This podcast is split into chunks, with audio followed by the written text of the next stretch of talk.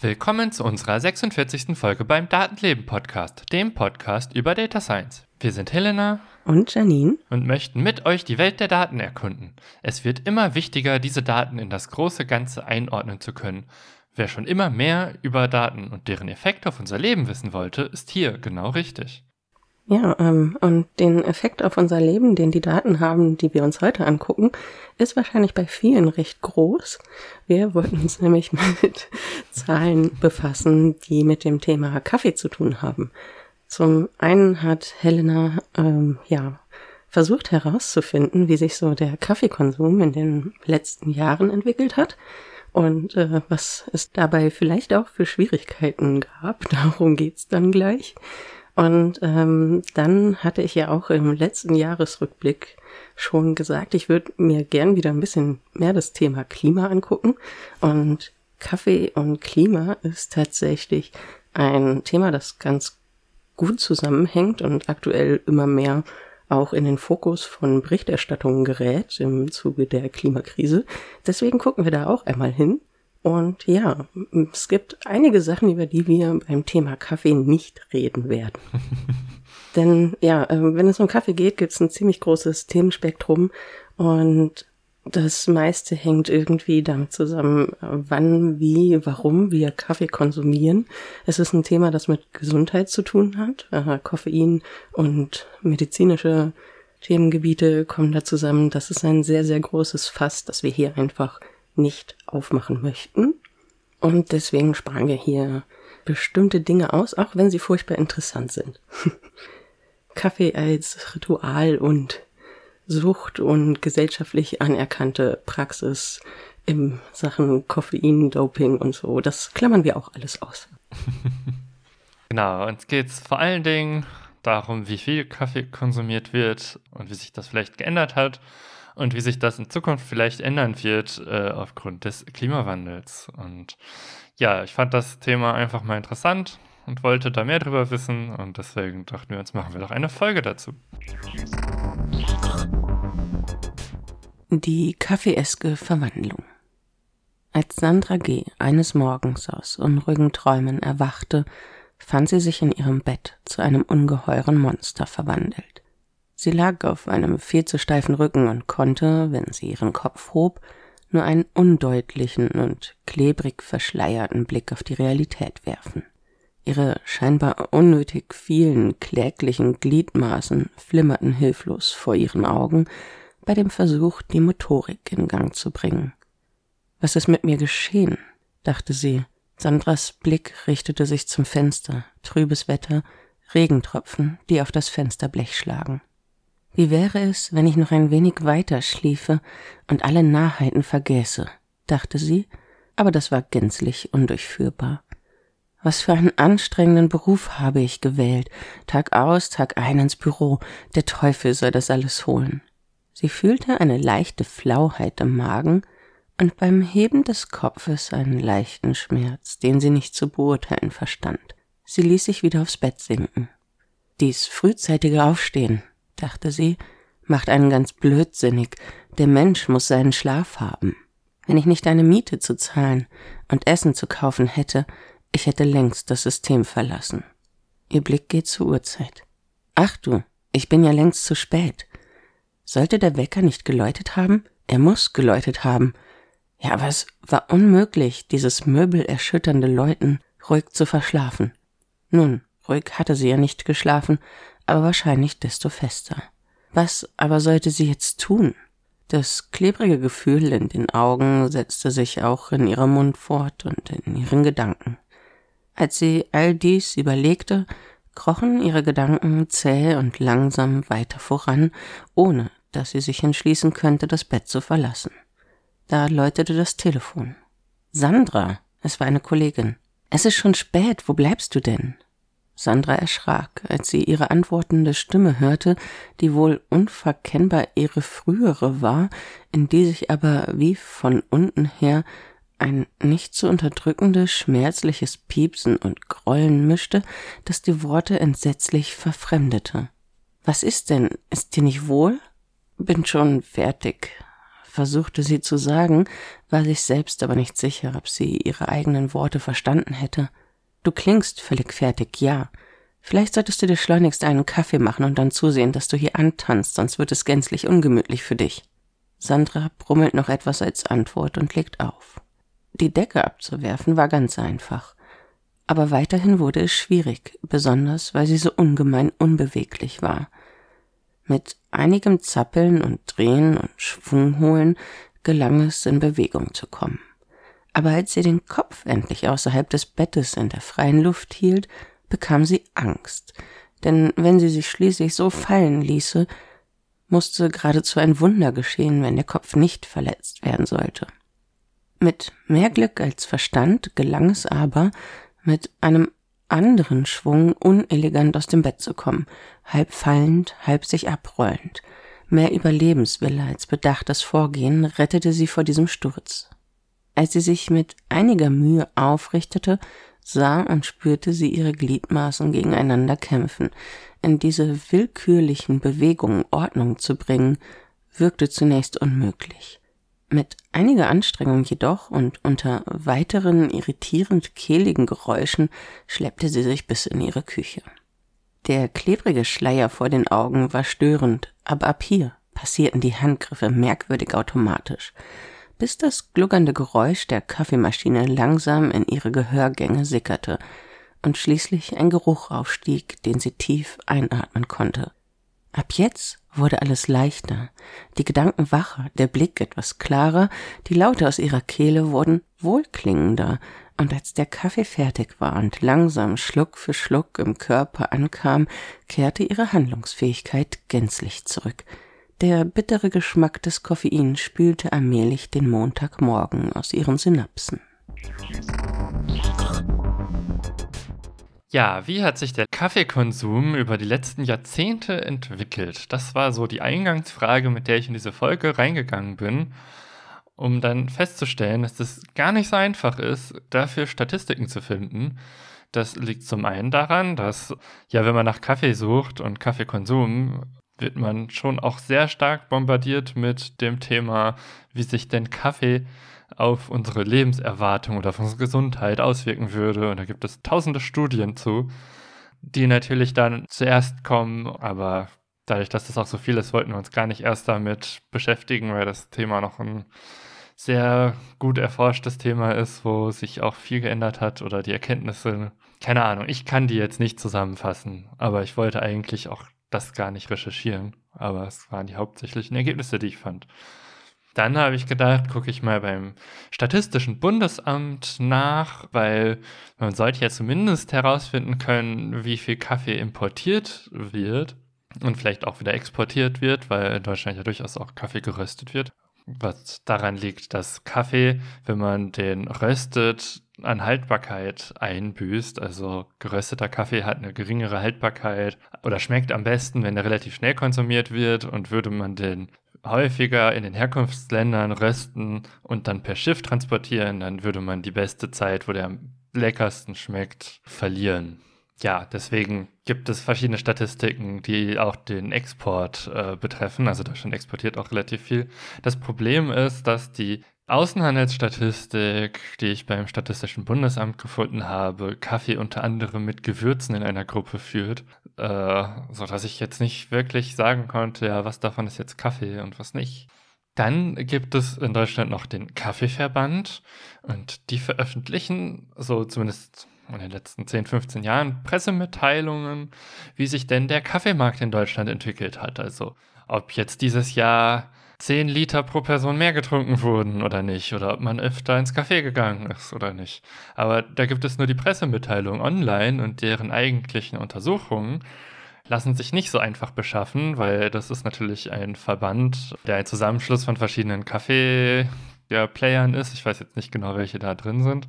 Aber die haben natürlich ein kommerzielles Interesse daran, die Daten für sich selber zu nutzen, die sie erheben und dann eben nur punktuell Sachen in Veröffentlichungen zu packen, also in Pressemitteilungen. Wahrscheinlich ist dann auch gar nicht gut einsehbar, was sie überhaupt für Datengrundlagen haben für die Ergebnisse, die sie präsentieren, oder? Ja, also die Info gab es schon. Also die machen Befragungen bei durchaus mehr als 10.000 Menschen ah, ja. in einem Jahr. Also das ist, glaube ich, schon eine ganz gute Datenbasis.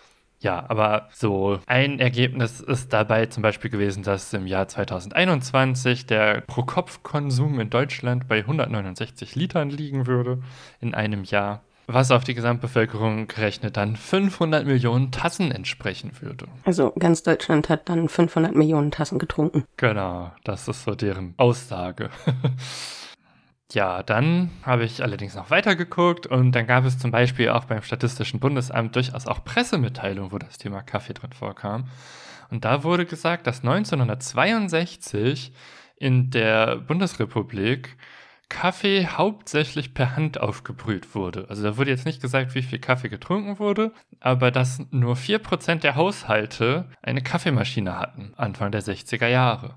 Und verglichen wurde das dann mit heutzutage, wo 82% der Haushalte eine Kaffeemaschine haben. Und davon hat die Hälfte eine Filterkaffeemaschine und etwas mehr als ein Viertel benutzen so Kaffeepads oder Kapseln.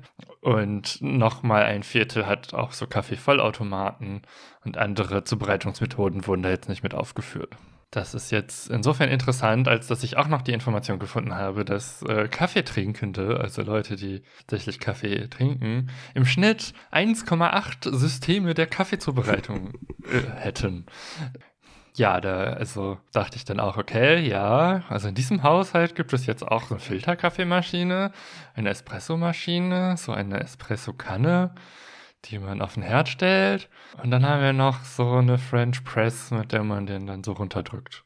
Gerade letzteres ist fürs Camping ziemlich nützlich, weshalb wir das haben. Also hebst du den, den Durchschnitt ein bisschen an mit äh, fünf Kaffeesystemen, wenn ich jetzt mitgezählt habe? Äh, bin jetzt gerade auf vier gekommen. Äh, Filterkaffeemaschine, Espressomaschine, Mockerpot und French Press. Achso, ja, ich, ich war, irgendwie bin ich bei Kaffeevollautomat, hat mein Gehirn mitgezählt. Nein, nein, sowas besitze ich nicht. Der ist in der Statistik sehr beliebt, äh, weil man, also was jetzt auch in den letzten Jahren immer mehr verkauft wurde, ist äh, Kaffee in ganzen Bohnen. Hm. Und Kaffeevollautomaten dürfen hier der Hauptgrund sein, weil man dann frisch gemahlenen Kaffee zubereiten kann. Ja. Und die Idee dahinter ist, dass äh, Kaffee auch sehr viele ätherische Öle enthält, die durchaus mit dem Geschmack zusammenhängen und die verfliegen halt, wenn man Kaffee gemahlen hat nach einer Weile. Und bei so Kapselmaschinen ist es ja auch so, dass diese Kapseln oft aus Aluminium sind und das wird erst beim Brühvorgang tatsächlich aufgestochen, um eben genau den gleichen Effekt zu haben wie bei einem Vollautomaten oder bei frisch gemahlenem Kaffee, dass dann eben die, die Aromen nicht so schnell verschwinden wie bei wenn man einfach nur Pulver benutzt. Ich weiß auch einen Kaffeefakt, den ich beisteuern kann, glaube ich. Ähm, je höher der Druck ist, desto besser wird auch der Kaffee, oder? Also das ist so, so ein Vorteil an Kapselmaschinen, glaube ich, dass die mit einem recht hohen Druck den Kaffee aufbrühen und nicht wie beim Filterkaffee das Wasser einfach nur durchsickert. Also ich glaube, das ist ein das ist auch ein großes Fass, das man aufmachen kann, weil Filterkaffee bei Kaffee-Nerds durchaus sehr beliebt ist, weil man, wenn man mit der Hand aufbrüht, den Filterkaffee, statt es in eine Maschine zu tun, auch die Flussrate deutlich besser beeinflussen kann. Und gerade wenn der Kaffee leichter geröstet ist und man mehr Ursprungsaromen wahrnimmt als bei einer dunklen Röstung, merkt man da bestimmte Unterschiede auch sehr gut. Bei Kaffee macht es einen Unterschied, ob der jetzt auf verschiedene Geräte optimiert ist. Also Filterkaffee verhält sich anders, aber ist deswegen nicht automatisch schlechter als ja. Kaffee aus einer Espressomaschine oder einer Kapselmaschine. Ich meine auch, es ging hauptsächlich um, um den bitteren Geschmack, der wohl weniger sein sollte. Aber klar, wenn die Kaffeesorte an sich vielleicht gar nicht dafür so anfällig ist, dann ist es eventuell auch egal. Also bitterer Geschmack bekommt bei Kaffee ja daher, dass man sehr gut extrahiert und man sehr viel Koffein löst. Ah ja. Und Koffein ist von Natur aus bitter. Im Prinzip möchte man das Ganze möglichst gleichmäßig haben und da gibt es ganz viele Einflussfaktoren wie, welche Temperatur hat denn das Wasser, das man benutzt? Also man nimmt in der Regel nicht kochendes Wasser, sondern wenn man mit der Hand aufbrüht, wartet man ein bisschen, bis es wieder abgekühlt ist, damit es eben nicht zu bitter wird. Der Wasserdruck ist ein Faktor. Äh, es gibt ja auch Espressomaschinen, wo man all die Sachen einzeln einstellen kann. Sowas habe ich jetzt nicht. Aber das gibt es, also Temperatur, Wasserdruck und die Geschwindigkeit, mit der das rausgedrückt wird. Und die wird vor allen Dingen dadurch dann beeinflusst, wie fein man den Kaffee malt. Also ich würde auf jeden Fall mal bei den 1,8 Systemen zur Kaffeezubereitung drauf tippen, dass das 0,8 System meistens so ein ähm, Espresso-Teil für den Herd ist oder eben eine äh, French Press. French Press, genau. Die vielleicht sogar noch nicht mal mehr richtig vollständig ist. Möglich. Oh gut, das war ein Exkurs zur Kaffeezubereitung. ja, aber ich fand es durchaus interessant irgendwie, dass so in den 60ern nur irgendwie 4% der Haushalte eben die Kaffeemaschine hatten, während es heutzutage 80% sind. Ja, und das ist auf jeden Fall ein Anstieg. Das ist ein ziemlich deutlicher Anstieg, ja. Und das ist eben, dass viele dann doch mehr als eine haben. Das äh, fand ich interessant.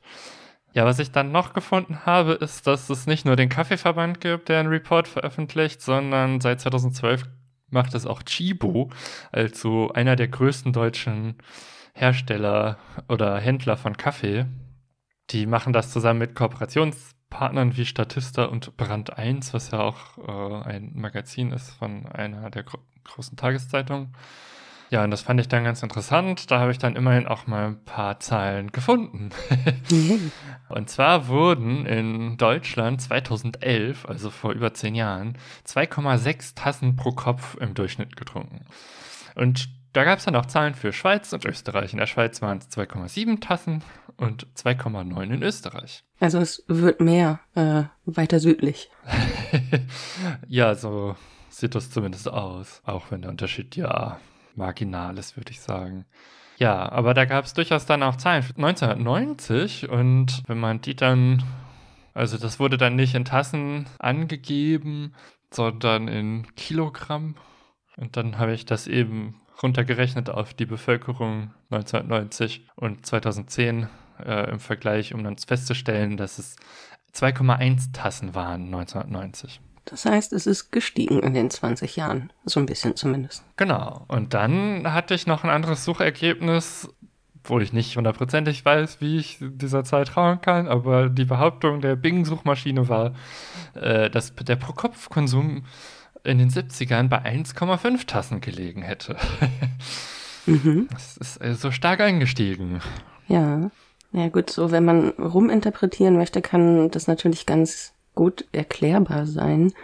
Vermutlich mit den üblichen Sachen, die in Deutschland oft für Erklärungen, was Konsumverhalten angeht, herhalten können, dass zu einer gewissen Zeit ähm, nach der Nachkriegszeit, wo länger äh, nicht so viel Lebensmittel zur Verfügung standen oder zumindest nicht so umfangreich und nicht sehr spezialisierte, dann wahrscheinlich irgendwann das einfach angestiegen ist. Und ähm, je weiter man sich von dieser Epoche entfernt, umso mehr konnte auch wieder global gehandelt und eingekauft und sich geleistet werden. Ja. Was ich in dieser Hinsicht auch noch interessant fand, war, dass ich eine Studie aus den 80ern gefunden habe, die sich um finnische Jugendliche gekümmert hat. Keine Ahnung, warum die sich ausgerechnet Jugendliche angeguckt haben, die Kaffee getrunken haben. Da könnte ich auch einen Educated Guess zu geben. ja, was denn? Ähm, dass äh, Kaffeekonsum tatsächlich schon seit dem 18. Jahrhundert, zumindest hat mir das vorhin der Wikipedia-Artikel, den ich kurz quer gelesen habe, gesagt, auch häufiger in der Kritik stand. Es gab sogar immer wieder auch Länder, die oder Städte, die Kaffeekonsum verboten haben. Also vielleicht war da, hat man sich Sorgen um die finnischen Jugendlichen gemacht, bei deren Kaffeekonsum und deswegen explizit hingeschaut. Ja, das passt, glaube ich, auch ganz gut äh, zu dem, was da an Informationen bei rausgefallen sind. Und zwar haben die gesagt, dass 1977 der Kaffeekonsum höher war als 85. Also die, das war so der Zeitraum, den sie sich angeguckt haben. Und da lag dann irgendwie so bei 2,3 bis 3,1 Tassen pro Tag. Und gleichzeitig hatten irgendwie 70 Prozent der Jugendlichen Kaffee konsumiert. Und das ist dann auf 50 Prozent gesunken in 85. Und äh, ja, also es ist in dem Zeitpunkt runtergegangen, was ja erstmal den anderen Zahlen für Deutschland, die wir uns angeguckt haben, widersprochen hat. Ja. Was dann äh, noch interessant war, war, was vielleicht zu dem Grund, warum sich das angeguckt haben, noch passt, war die Feststellung, dass äh, bei den SchülerInnen, die besonders viel Kaffee getrunken haben, die im Schnitt schlechtere Noten hatten. Okay. Äh, und gleichzeitig auch mehr ungesunde Dinge wie Rauchen gemacht haben. Also die Studie geht halt davon aus, dass Kaffee einen schlechten Ruf hätte, weil es angeblich ungesund wäre. Ah ja. Also das war deren These, dass dieser Ruf dazu geführt hat, dass der Kaffeekonsum geringer wurde. Was ich äh, interessant finde in der Hinsicht ist, äh, wenn man das mit heute vergleicht, weil das wollte ich natürlich auch erstmal wissen. Finnland ist das Land mit dem größten Kaffeekonsum pro Kopf weltweit. Und zwar sind es heutzutage vier Tassen im Schnitt. Und pro Person werden 12 Kilogramm Kaffee konsumiert. Das klingt sehr krass. äh, das einzige Land, was von dem Kilogrammkonsum, in, wenn ich jetzt über die letzten zehn Jahre geguckt habe, ab und zu mal darüber gelegen hätte, wäre Luxemburg gewesen, wo dann immer aber beistand, dass man den Zahlen so nicht trauen kann, weil Luxemburg klein ist und wahrscheinlich viele Leute aus den Nachbarländern einfach Kaffee da gekauft haben. Ah ja. Was dann natürlich die Statistik etwas verschlechtert. Es ist jetzt allerdings immer noch in den Top 10, wenn man das irgendwie mit berücksichtigt. Und insgesamt, wenn man jetzt bei dem Pro-Kopf-Konsum bleibt, dann ist in Skandinavien bzw. Nordeuropa der Konsum halt am höchsten und in Kanada. Also ich frage mich, ob das damit irgendwie zusammenhängt. Also, dass das auch eher reiche Länder sind oder ob es auch daran liegt, dass das eher dunkle Länder sind, gerade im Winter.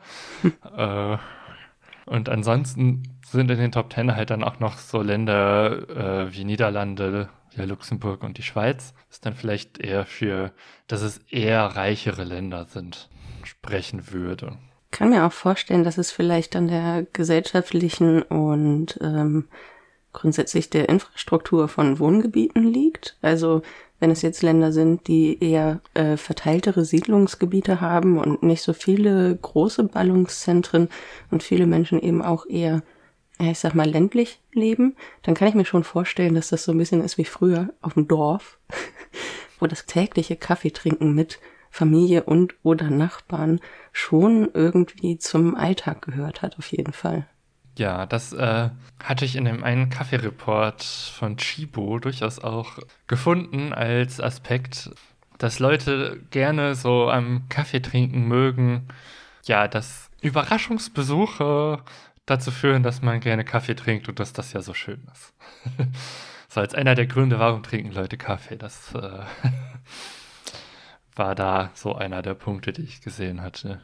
Ja, also es ist ein fester sozialer Rahmen, der da geboten wird. Und das Kaffeetrinken an sich. Ja, ich meine, man nennt es halt Kaffee trinken, aber ich kenne auch genug Leute, die tatsächlich dann gar keinen Kaffee trinken, sondern halt Tee oder was auch immer. Ja. Sondern es ist einfach das soziale Event, dass man sich nachmittags trifft für eine Stunde oder so, ist halt Kaffee trinken. Ja, absolut. Gut, äh, Deutschland ist ja nicht in der Liste der Länder, die in den Top 10 des Pro-Kopf-Konsums bei Kaffee wären. Aber wenn man sich auf den Gesamtverbrauch bezieht, dann führen die USA und Deutschland die Liste an. Das heißt, äh, mengenmäßig wird in den USA am meisten Kaffee konsumiert und Deutschland liegt auf Platz 2. Und da wäre auch meine Vermutung, dass es eben Länder sind, in denen Kaffeekonsum halt relativ normal ist und dass eben unter diesen Ländern halt auch die wirtschaftlich stärksten sind. Ja. Also jetzt zum Beispiel in Japan oder China wird halt auch viel mehr Tee getrunken und viel weniger Kaffee. Und Länder wie Frankreich, die auch sehr weit oben in dieser Liste sind, haben einfach nicht so viele Einwohner wie Deutschland zum Beispiel. Was dann natürlich auch heißt, dass in Ländern, äh, dass hier halt mehr Kaffee konsumiert wird, als in den Ländern, in denen es produziert wird, weil die tendenziell nämlich noch mehr Einwohner haben. äh, bei den produzierenden Ländern sind ja Brasilien und Vietnam die größten. Und was heißt das denn auf den Kaffeekonsum in Deutschland? Heutzutage Also jetzt gerade ist wohl Kaffee das beliebteste Getränk noch vor Wasser, was ich irgendwie seltsam finde, weil ich finde, Wasser ist mir persönlich wichtiger als Kaffee. oh ja. Ja, und Kaffeetrinkende würden jetzt gerade auch vier Tassen pro Tag trinken im Schnitt. Was 3,2 Tassen entsprechen würde, wenn man sich anguckt, dass es auch nur 80 Prozent der Bevölkerung überhaupt Kaffee trinken, laut den Umfragen. Aber ich finde es irgendwie schwierig, wenn jetzt von irgendwie Tassen die Rede ist, äh, die Zahlen miteinander zu vergleichen, weil hier stand jetzt für heute vier Tassen pro Tag bei Kaffeetrinkenden, während eben bei 2011, als ich da irgendwie bei 2,6 äh, Tassen pro Kopf war, nicht diese Info hatte, sodass ich davon ausgehe, dass es auf die Gesamtbevölkerung gerechnet ist. Wo du sagst, schwer zu vergleichen. Ähm, ist es überhaupt irgendwie zu vergleichen? Also du hast ja vorhin auch schon hin und her gerechnet zwischen Kilogramm oder Liter und Tassen. Wie können diese ganzen verschiedenen Zahlen überhaupt verglichen werden? Was bedeutet denn eine Tasse? ja, also ich finde, Liter ist die schlechteste Einheit hier, weil, naja, also eine Tasse Espresso versus eine Tasse Filterkaffee hat ja einen völlig anderen Gehalt an Flüssigkeit. Aber trotzdem kann der Koffeingehalt in dieser Tasse ja der gleiche sein. Ja. Eigentlich fände ich es ganz gut, wenn man in Kilogramm rechnen würde, weil das ist dann immerhin vergleichbar. Und ich habe auch nur in einer einzigen Quelle, in einem der Berichte von Chipo, eine Info gefunden, was denn eine Tasse wäre. Und bei denen ist eine Tasse die Menge Kaffee, die man aus sieben Gramm Kaffeepulver gebrüht hat. Das heißt, auch da ist es eigentlich egal, wie viel Flüssigkeit letztendlich drin ist. Ob ich das auf eine Espressotasse gieße oder auf einen großen Kaffeebecher oder so. Genau. Ah ja. Uh, gut, die haben auch gesagt, es, sie rechnen mit zwei Gramm Pulver bei Instant-Kaffee, weil da eben ein anderes Verhältnis zu, wie das dann hinterher gelöst ist, äh, an Koffein existiert um ein ähnlich starkes Getränk zu machen. Und die haben auch zwei Gramm losen Tee gerechnet. Aber ich finde das ganz interessant, weil äh, wir wissen ja nicht, ob die anderen die gleichen Zahlen genommen haben. Aber sieben Gramm gilt so als die klassische Menge Kaffeepulver in einem klassischen italienischen Espresso. Mhm. Äh, deswegen halte ich es für denkbar, dass auch andere, die von Tasten reden, das so gerechnet haben könnten. Aber gleichzeitig ist es ja so, wenn man Menschen befragt, wie viel Kaffee sie trinken würden und nach Tassen, wie viele Tassen Kaffee man fragt, kann man sich ja nicht darauf verlassen, dass die Menschen, die man befragt, das auch genauso rechnen und so. Und wer weiß schon, wie viel Kaffee man nimmt. Ja. Also ich wiege das zufälligerweise aus und äh, ich trinke zwei Tassen am Tag, aber nach dieser Definition trinke ich eher vier Tassen am Tag. Und äh, es ist ja auch eh, Tassen sind ja nicht alle gleich groß. Es ist ja nicht so, dass die Tasse ein genormtes Objekt wäre. Ja, aber was auch, äh, es gibt ja auch so Kaffeelöffel und die haben meistens ein Fassungsvolumen von 8 Gramm. Hm. Das heißt, wenn man überhaupt nicht in Gramm rechnet, sondern diese Löffel hat, dann kann man trotzdem immer ungefähr gleich viel trinken und dann wäre halt es nicht 7 Gramm pro Tasse, sondern vielleicht 8 oder ein Vielfaches davon, je nachdem, wie voll man die macht. Ja. ja, aber was ist denn eine Tasse? Das ist keine Ahnung. ich weiß nicht, seit wann man mit 7 Gramm rechnet und ob alle mit 7 Gramm rechnen. Ja, es macht halt äh, ähnlich wie in der, in der Temperaturdatenfolge den historischen Vergleich auch einfach schwierig, ne? Ja. So. Also ich weiß, dass halt, als ich aufgewachsen bin, wenn es dann irgendwie Kaffeetassen gab, dann waren die halt viel kleiner als die Tassen, die ich heutzutage nehme. Da würde wahrscheinlich dann, das wäre dann wahrscheinlich eher näher dran an dieser 7 Gramm pro Tasse. okay. Hast du sonst noch etwas zu Kaffeekonsumverhalten zu sagen? Ich glaube nicht. Also ich meine, es gibt natürlich noch unheimlich viele Kleinigkeiten. ja. Aber so das Wesentliche, was mich interessiert hatte, ja, war nicht so leicht herauszufinden, aber es ist auf jeden Fall der Kaffeekonsum ist stark gestiegen in den letzten Jahrzehnten. Ähm, ist er auch in den letzten Jahren nochmal gestiegen?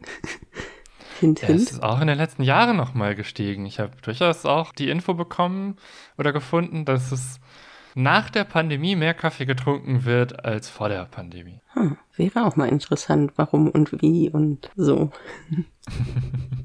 glaube, wir sind alle müder geworden. alle müder. Nein, wahrscheinlich nicht. Ähm, ja gut, dann würde ich sagen, schließen wir das Thema Kaffeekonsum der Gegenwart ab und gucken mal auf das Thema, wie sich vielleicht der Kaffeekonsum der Zukunft darstellen könnte, äh, bedingt durch globale Veränderungen in unserem Klimasystem. So, also ja, ich habe mir die Frage gestellt, was passiert eigentlich mit dem Kaffee, wenn die Erde wärmer wird, schrägstrich zu heiß.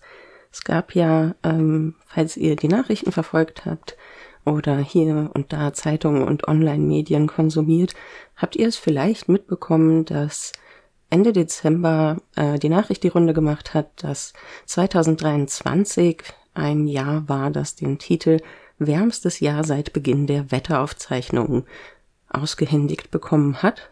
Und sogar darüber hinaus gibt es einige Nachrichten, in denen zu lesen war, dass es das wärmste Jahr seit 125.000 Jahren gewesen sei. Und mit wärmstes Jahr ist hier die globale Jahresdurchschnittstemperatur gemeint. Das trifft zum einen für Deutschland selbst zu, aber eben auch global gesehen trifft das so zu. Und auf den Klimaseiten vom Erdbeobachtungsprogramm Copernicus, das von der EU ins Leben gerufen wurde, kann man sich die Zahlen auch sehr gut ansehen und sie sind deutlich, zeichnen sich deutlich in den äh, Grafiken ab, dass 2023 eben viel wärmer war. Jetzt wissen wir natürlich, dass so eine globale Erderwärmung sich eben auf alles auswirkt, was auf diesem Planeten passiert. Deswegen kann man sich natürlich auch die Frage stellen, inwiefern spielt das für Kaffee eine Rolle? Und ähm, ja, das äh, betrifft dann natürlich nicht nur Menschen, die gerne Kaffee trinken, was hier in Europa in den Schlagzeilen am meisten das dominierende Thema ist, sondern in erster Linie betrifft das auch Menschen, die im Kaffeeanbau tätig sind. Es betrifft ja sogar die ganze Wirtschaft, die damit zusammenhängt, auch wenn mir die persönlich ein bisschen egaler ist als der Rest davon. Und ähm, ja, das äh, betrifft auf jeden Fall sehr viele Menschen und wir haben ja gerade schon gehört, der Kaffeekonsum an sich ist steigend.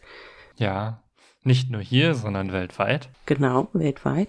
Das heißt, ähm, das ist durchaus ein Thema, was viele Menschen auch im Alltag beschäftigen könnte, wenn es denn bedeuten würde, dass durch den Klimawandel der Kaffee Anbau bedroht ist. Ich habe viele verschiedene Quellen gefunden. Mir ging es ähnlich wie Helena bei der Recherche, dass man erstmal mit sehr vielen Artikeln dazu, mit Meinungen und Aufreißern, äh, die äh, sehr dramatisch klingen im ersten Moment, äh, ja, dass die die Suche ein bisschen fluten. Und ich habe mich dann dazu entschieden, mich nur auf einen Artikel zu konzentrieren, beziehungsweise eine Studie, die in dem Artikel genannt wurde. Das war ein Artikel des National Geographic der über eine Studie berichtet, die zum Ergebnis kam, dass Kaffee künftig recht knapp werden könnte. Die ist veröffentlicht worden am äh, Ende Januar 2022, also zwei Jahre alt jetzt. Und ja, ich habe mir die Kernaussagen der Studie mal angesehen. Nebenbei ging es äh, nicht nur um Kaffee, sondern auch um den Anbau von Cashew und Avocado. Das äh, klammer ich hier mal aus. Warum Kaffee auch an sich besonders interessant ist in dieser Konstellation ist, dass die Kaffeepflanze selbst die empfindlichste Pflanze ist in dieser Zusammenstellung und ähm, ja, deswegen auch am ehesten wahrscheinlich unter den Auswirkungen zu leiden haben wird. Ähm, aktuell ist es so, dass klimatische gute Bedingungen für Kaffeeanbau in Mittel- und Südamerika, Zentral- und Westafrika sowie in Teilen von Süd- und Südostasiens herrschen. Also die sind aktuell am besten für den Kaffeeanbau geeignet. Und es gibt bestimmte Klimafaktoren, die eben Kaffeeanbau beeinträchtigen können. Das wären zu lange Trockenzeiten, hohe Jahresmitteltemperaturen und zu niedrige mittlere Mindesttemperaturen des kältesten Monats. Ja, die wollen es nicht zu kalt haben, aber auch nicht zu warm, aber gleichzeitig auch möglichst sonnig. äh, genau. wo es nicht so viele Orte gibt, wo das alles zutrifft. Und meistens sind die auch eher in Gebirgen, wo es halt kälter ist als ja niedriger. Aber es darf halt nicht zu kalt sein. Äh, ich gucke gerade noch mal kurz, ob ich nebenbei noch mehr herausfinde, wer diese Untersuchung gemacht hat. Äh, tatsächlich nicht. Dann Ähm, gut.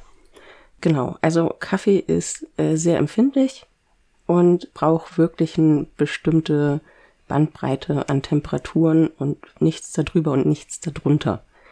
Außerdem haben die Forschenden in dieser Studie noch weitere äh, Faktoren benannt, die für einen Kaffeeanbau wichtig sind. Das ist ein niedriger pH-Wert des Bodens und die Bodentextur muss halt für die Pflanze einfach passen und es dürfen keine steilen Hänge sein. Eine wichtige Feststellung, die sie dabei getroffen haben, ist, dass aufgrund dieser weiträumigen Verteilung, also es, man könnte von einem Kaffeegürtel um die Erde sprechen, mhm. ähm, ist es auch so, dass überall in jedem Anbaugebiet ganz unterschiedliche klimatische Anforderungen herrschen können, beziehungsweise der Klimawandel sich auch ganz unterschiedlich auf diese Gebiete auswirken kann und wird. So in Zentral- und Südvietnam ist es halt teilweise schon schwierig, weil zu hohe Jahrestemperaturen äh, da so ein bisschen die Eignung einschränken. Also im Süden liegt der Kaffee zu hoch, in den nördlichen Bergen zu niedrig und die Mindesttemperaturen passen nicht so ganz. Und ja, das, das ist da ein bisschen ein begrenzender Faktor. Und unter diesen Aspekten haben sie sich halt die unterschiedlichen Anbauregionen alle angeguckt. Und es wurde über die künftige Kaffeeeignung der Region quasi ein Urteil gefällt unter Berücksichtigung verschiedener Klimamodelle bis zum Jahr 2050. Das ist nicht so lange hin. genau.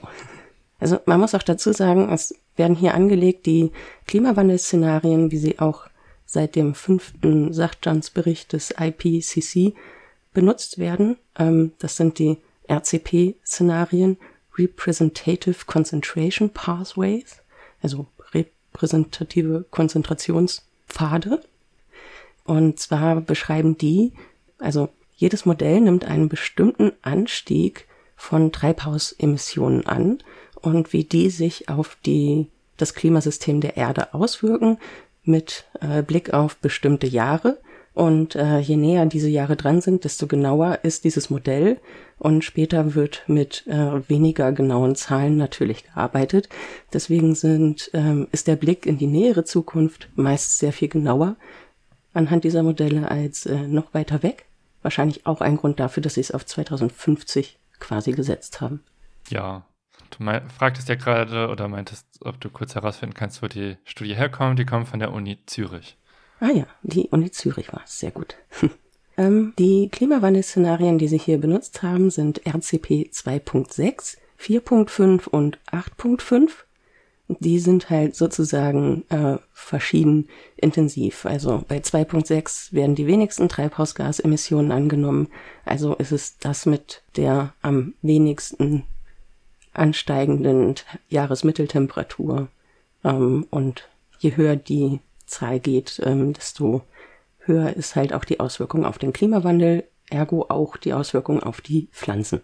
Und 8.5 war doch das, was das Szenario, wenn wir nichts machen. Genau. Ja. Aus diesen Modellen wird dann halt die Temperaturveränderung abgeleitet, aber auch der Niederschlag.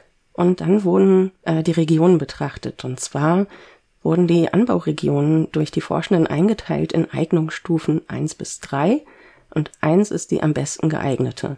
Das heißt, sie haben nicht einfach alle Anbauregionen gleich behandelt, sondern geguckt, welche sind eigentlich gerade klimatisch und so weiter am besten geeignet und wie wirkt sich dort der Klimawandel aus. So haben sie das ein bisschen aufgeteilt, damit sie sehen können, ja, wie geeignet halt einfach die Anbaufläche bleiben wird, sich entwickeln wird. Und um ein Ergebnis vorwegzunehmen gleich, die Anbauflächen, die in der höchsten Eignungsstufe sind, werden in allen drei Klimawandelszenarien, also auch im mildesten, um mehr als 50 Prozent abnehmen. Ja, das ist ja schon relativ viel. Da gibt es dann sehr viele Kaffeebauern, die wohl dann nicht mehr so gut Kaffee anbauen können. Genau das. Also ähm, was ich jetzt aus der Zusammenfassung und den Ausführungen da nicht ersehen konnte, ist, ob sich das auf die Qualität und die Menge der Ernte äh, bezieht oder ob grundsätzlich dann ein ganzer Wegfall der Fläche angenommen wird. Ähm, oder ob durch die Herabstufung auf eine niedrigere Eignungsstufe das dann sozusagen aufgefangen wird. Aber selbst quasi im besten Fall äh, verlieren wir Anbauflächen der Eignungsstufe 1 von mehr als 50 Prozent bis 2050, laut dieser Berechnung. Unter äh, der schlechtesten Annahme kann das übrigens bis zu 97 Prozent der Stufe 1 Flächen betreffen. Oh je. ja, und auch die Eignungsstufen 2 und 3 werden abnehmen. Also da wird sich die Fläche verringern. Denn ja, in den meisten Regionen wird es sich einfach grundsätzlich verschlechtern. Es gibt einige wenige Regionen, die allerdings auch davon profitieren werden, weil zum Beispiel die Mindesttemperaturen des kältesten Monats anheben werden, laut der Modelle. Also da wird dann quasi die Grenze nach unten, wie kalt erträgt der Kaffee ist, wird dann angehoben und dadurch steigt die Eignung in diesen Regionen. Aber das ist nur ein kleiner Teil im Vergleich zu denen, wo es schlechter wird. Also ich würde auch mal davon ausgehen, dass sie das dann in die Stufe 3 auch mit eingerechnet haben ähm, und es da mit drin stecken dürfte in den Zahlen, die es dann dazu gibt. Aber das ist jetzt eine Annahme. ähm, ja, was die Forschenden aber auch gemacht haben, ist, sich mehrere andere Studien angeguckt zu haben, die sich mit Kaffee und dessen Anbaugebieten befasst haben. Und da wird auch meistens tatsächlich das bestätigt, was sie in ihrer eigenen Untersuchung herausgefunden haben, nämlich, dass die Auswirkungen des Klimawandels sich auf globaler und nationaler Ebene sehr unterscheiden können, aber eben eine konkrete Auswirkung auf den Kaffeeanbau haben werden. Ja, ich meine, etwas, was jetzt in der Studie ja nicht drin steckt, ist, äh, wie ist jetzt der eigentliche Anteil der möglichen Flächen? Wie viel wird schon genutzt davon? Ja. Äh, weil es kann ja durchaus kompensiert werden, jetzt so auf die Gesamtproduktion gesehen, wenn man jetzt die Flächen, die dann noch verbleiben, effizienter nutzt. Das betrifft dann natürlich vor allem die lokale Bauern, die dann teilweise komplett aus dem Markt raus müssen, weil sie keinen mehr anbauen können. Genau. Aber an anderen Stellen, wo es sich nur ein bisschen verschlechtert, könnte man trotzdem die Plantagen größer machen, zum Beispiel. Genau, das steckt auch gar nicht so drin. Ähm, was sie auch herausgefunden haben, was zum Beispiel in den vorhergehenden Studien nicht mit drin war, die haben sich auch hauptsächlich mit dem Einflussfaktor Temperaturveränderungen beschäftigt. Aber in dieser Studie haben die Forschenden dann eben einen zweiten Aspekt mit hinzugezogen, nämlich auch Land und Boden mit berücksichtigt, ähm, wie dort überhaupt Kaffee angebaut werden kann und das wahrscheinlich in ihre Eignungsstufen dann einfließen lassen. Das ist ein bisschen äh, ein ja, differenzierterer Ansatz als in den vorhergehenden Studien, aber die Ergebnisse scheinen ja trotzdem relativ ähnlich zu sein. Sie haben geschrieben, ich zitiere mal einen Satz, warum das nämlich mit dem Boden wichtig ist. Dies ist wichtig für Modellierungsstudien, um neue Kaffeeplantagen nur in Gebieten zu planen, in denen der Kaffee lokal angepasst ist und ein Minimum an zusätzlichen Inputs erfordert und in denen es keine größeren Umweltkonflikte gibt. Ja, ich meine, es ist ja schon sinnvoll, da neue Plantagen hinzu machen, wo es halt auch der Kaffee eher am besten wächst. Also es ist ja gut, wenn man die Info hat. Genau. Und äh, entsprechend haben sie tatsächlich auch sehr sinnige äh, Schlussfolgerungen gezogen. Also die meisten Artikel, die ich äh, zu diesem Thema gefunden habe und so ja auch der Artikel des National Geographic heben halt darauf ab, es wird sich der Kaffeeanbau grundsätzlich verringern. Wir werden bis 2050 eine Verknappung des Kaffees erleben und dadurch wahrscheinlich steigende Preise. Und Kaffee könnte durchaus wieder zu einem äh, erheblichen Luxusgut werden, auch für an Kaffee gewöhnte Menschen in Europa. So irgendwie der Tonus der Artikel finde ich manchmal. Aber ähm, die Forschenden gehen in ihren Schlussfolgerungen da ein bisschen differenzierter vor. Also sie sagen eben, dass die künftigen Modellierungsversuche diese Klima- und Bodenparameter kombinieren müssen, um halt auch die Bedeutung des Anbaugebiets vom Boden her äh, zu erhöhen. Und das insbesondere eben auf regionaler oder lokaler Ebene, weil ja so global betrachtet ist einfach ein zu großer Filter. Ähm, genau, und die Anpassung an den Klimawandel, die ja durchaus vorgenommen werden können in den meisten wichtigen Anbauregionen, die müssen halt aber eben gut geplant werden. Und sie machen Vorschläge für Anpassungsmaßnahmen. Also halt standortspezifische Bewirtschaftungsoptionen müssen angeguckt werden, Züchtungsbemühungen für Sorten, die besser an höhere Temperaturen oder Trockenheit angepasst sind, dass vielleicht auch die Sorte gewechselt wird, dass nämlich nicht halt in Anbaugebieten, in denen aktuell noch Arabica-Kaffee angebaut wird, dort dann später Robusta eher angebaut wird, weil, ähm, wie der Name auch schon sagt, er ist ein bisschen robuster. ja, im Prinzip wäre es ja auch denkbar, dass man noch ganz andere Kaffeesorten, die heutzutage gar nicht in dem normalen Verbrauch äh, mit drin sind, auch mal ja besser erschlossen werden. Vielleicht ja. sind einige davon ja noch robuster und lassen sich äh, einzüchten. Ich meine, heutzutage hat Robusta halt einen etwas schlechteren Ruf, warum auch immer. Äh, eigentlich ist das sogar der Kaffee mit dem höheren Koffeingehalt. Das heißt, wenn es einem auch ums äh, Wachmachen gehen würde, würde es ja Sinn machen, mehr davon zu trinken. Ja. Und die Geschmacksvielfalt äh, soll beim Arabica wohl größer sein, aber letztlich ist, wie man das röstet, viel entscheidender als die Frage, welche Kaffeesorte das ist. Also es sind beides relevante Aspekte, aber im Grunde spricht nichts dagegen, wieder mehr Roaster-Kaffee zu trinken, außer dass es nicht so leicht ist, heutzutage welchen zu kriegen. also meistens sind das dann die dunklen Röstungen, die halt auch ein bisschen stärker sind, aber jetzt irgendwie andere, die stärker auf Robuster gehen, habe ich jetzt auch noch nicht unbedingt gefunden. Also da ist durchaus Potenzial beim Sortenwechseln, dass man da vielleicht auch nochmal andere Geschmacksrichtungen erschließt. Ja, absolut. Und was Sie eben auch sagen, ist, äh, neue Produktionsstandorte in höheren Lagen und anderen Breitengraden könnten erschlossen werden. Das wären dann wahrscheinlich die Regionen, die sich aktuell noch nicht klimatisch für den Anbau eignen, durch die Veränderung dann aber schon. Und das könnte eben auch neue Marktchancen eröffnen.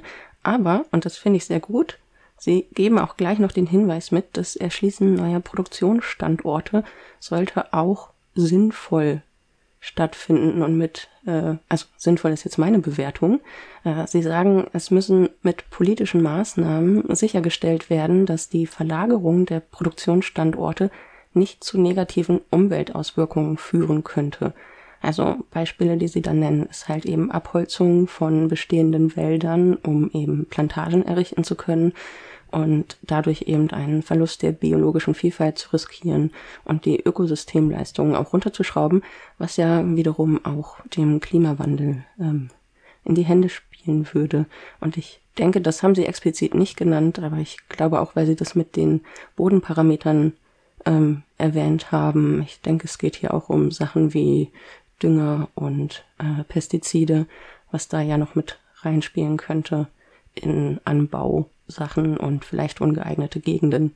Also ja, ich finde so insgesamt ist es schon eine recht dramatische Erkenntnis, die sie da bieten, weil also nicht jetzt unbedingt, weil es um Kaffee geht, sondern weil dieses eine Beispiel Kaffee einmal zeigt, wie drastisch die Änderungen in den nächsten gar nicht so weit wecken Jahren sein können. Und dass man dieses Kaffeebeispiel vielleicht einfach mal nehmen kann, um auch für sich selbst festzustellen, äh, auch wenn es nicht unbedingt die ganze Zeit um Überschwemmungen geht und so, es gibt auch andere Bereiche, durch die alle Welt irgendwo betroffen ist und die Auswirkungen sehr schnell spüren kann. Und ja, nicht wegen des Kaffees sollten wir jetzt die Klimakrise abwenden müssen, aber der Kaffee ist ein Beispiel, der zeigt, wie akut die Auswirkungen gerade schon sind, finde ich. So, deswegen fand ich das sehr interessant, mich mit dieser Studie mal zu beschäftigen. Ja, bin gespannt, wie sich das entwickelt und was es für Maßnahmen drumherum gibt. Meine, meistens gibt es ja schon irgendwelche Optionen, um auszuweichen. Ah. Ersatzkaffeeprodukte ja. gibt es ja auch schon immer. Koffein kann man künstlich herstellen, also darum, daran wird es nicht mangeln. Nee, aber das ist ja halt auch ein Problem, warum das mit, dem, mit der Klimakrise so weit fortschreiten kann, weil wir für alle Einflussfaktoren, wo wir es vielleicht dran merken, immer Umwege finden. Ja, zumindest hier. Ich würde sagen, ähm, das war es jetzt von mir zu dieser Studie. Ich hoffe, ihr fandet es genauso interessant wie ich weil es eben wirklich ein sehr greifbares Beispiel für Auswirkungen der Klimakrise sind, wie ich finde. Und äh, ja, damit könnten wir zum Fazit kommen. Ja, Fazit der Folge. Also eine Erkenntnis ist, der Kaffeekonsum steigt und zwar nicht nur in Deutschland, sondern weltweit. Und es wird entsprechend auch immer mehr produziert. Also auch die Produktion steigt immer noch. Und jetzt haben wir natürlich gelernt, dass ja die potenziell nutzbaren Flächen abnehmen werden aufgrund des Klimawandels. Und das ist dann, ja, wird interessant sein zu beobachten, was für Konzepte es gibt äh, oder ob es überhaupt welche gibt, das aufzufangen oder ob tatsächlich einige Länder komplett aus der Kaffeeproduktion aussteigen müssen.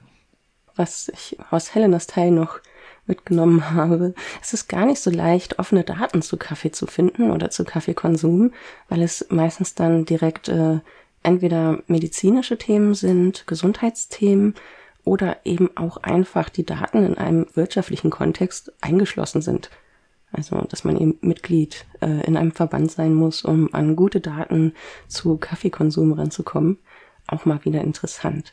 Und ja, es ist eben ein sehr, sehr großes Thema, Kaffee, das äh, teilweise sehr breit und auch sehr oberflächlich diskutiert wird.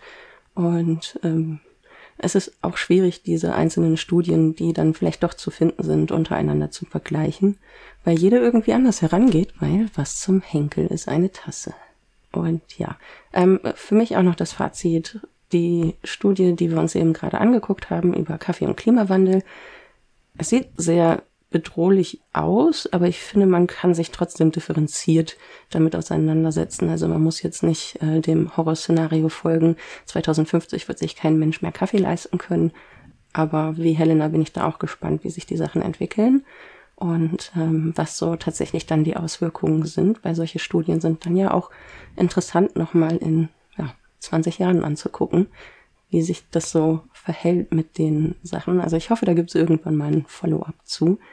Und ansonsten war es das, glaube ich. Ja, und in der nächsten Folge geht es dann um Starkregen und Hochwasser. Ja, es gab in den letzten Jahren einige Starkregenereignisse in Deutschland, zum Beispiel im Ahrtal, aber auch äh, verschiedene Überflutungen, jetzt gerade im Winter, vor allen Dingen, glaube ich, deutschlandweit, dass alles überflutet war. Und auch wenn da jetzt nicht unbedingt Starkregen jetzt für die Winterflut verantwortlich war, äh, ist doch irgendwie die Wasserverteilung sehr ungewohnt. es gab aber auch äh, letzten Sommer einige Starkregenereignisse, von denen äh, auch äh, Braunschweig betroffen war, unter anderem. Was dann die Frage eröffnet, wie kann denn der Katastrophenschutz für zu Hause aussehen? Also sehr konkret werden. Wir wollen uns dann mal ja, verschiedene Daten angucken, welche Informationen man nutzen kann, um selber das persönliche Risiko einzuschätzen oder zu gucken, was ist denn mit dem Starkregen eigentlich passiert und wann muss ich handeln.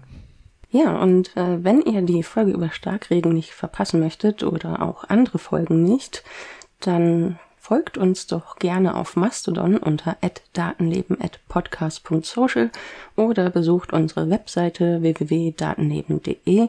Spätestens dort findet ihr auch unseren RSS-Feed zum Abonnieren, den ihr ganz bequem in den Podcatcher eurer Wahl werfen könnt. Und ihr könnt uns da auch gerne Feedback hinterlassen. Wir freuen uns immer sehr, wenn wir Kommentare zu unseren Folgen bekommen. Und ja, ihr könnt uns natürlich auch, wenn euch unsere Arbeits- und Denkweise gefällt, als Data Scientist buchen für Analysen und Projekte. Kontaktiert uns da gerne und falls ihr Fragen habt oder Themen, die euch interessieren, dann schreibt uns. Ja, dann bleibt mir nur noch für eure Aufmerksamkeit zu danken und bis zum nächsten Mal. Ciao. Tschüss.